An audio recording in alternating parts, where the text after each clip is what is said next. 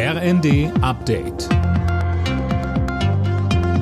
Stündlich neu. Auf den Punkt informiert. Ich bin Mia Hin. Guten Tag. Israels Ministerpräsident Netanyahu will weiter militärischen Druck auf die Hamas im Gazastreifen ausüben.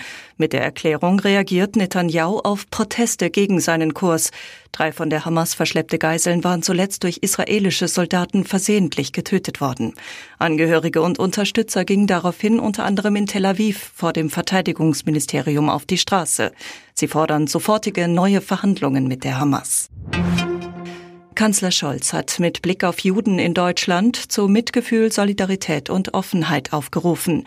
Das ist die Basis unserer Gesellschaft, unseres Zusammenlebens, sagte er beim Jüdischen Gemeindetag in Berlin.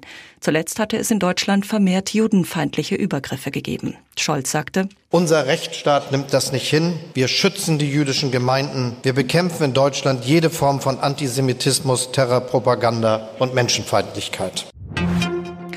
Klimaaktivisten, die Flughäfen blockieren, sollen in Zukunft härter bestraft werden können. Dafür setzt sich Verkehrsminister Wissing ein. Er sei dazu bereits mit Justizminister Buschmann im Gespräch, sagte er der Bild am Sonntag. Daniel Bornberg. Aus Sicht des FDP-Politikers überschreiten Blockaden von Flughäfen die Grenzen des legitimen Protests. Für ihn keine Bagatelldelikte. Daher macht sich Wissing dafür stark, das Luftsicherheitsgesetz zu verschärfen. Wie die Bild auch berichtet, fordert die Lufthansa insgesamt 740.000 Euro für Verspätungen und ausgefallene Flüge von Aktivisten. Hintergrund sind mehrere Störaktionen, bei denen die Flughäfen in Hamburg, Düsseldorf und Berlin über Stunden lahmgelegt wurden. In der Fußball-Bundesliga will Bayer Leverkusen heute die Tabellenführung ausbauen. Ab 17.30 Uhr geht es gegen Eintracht Frankfurt. Im Abendspiel trifft der FC Bayern auf das Überraschungsteam der Saison, den VfB Stuttgart. Eröffnet wird der Bundesliga-Sonntag mit dem Duell Freiburg-Köln.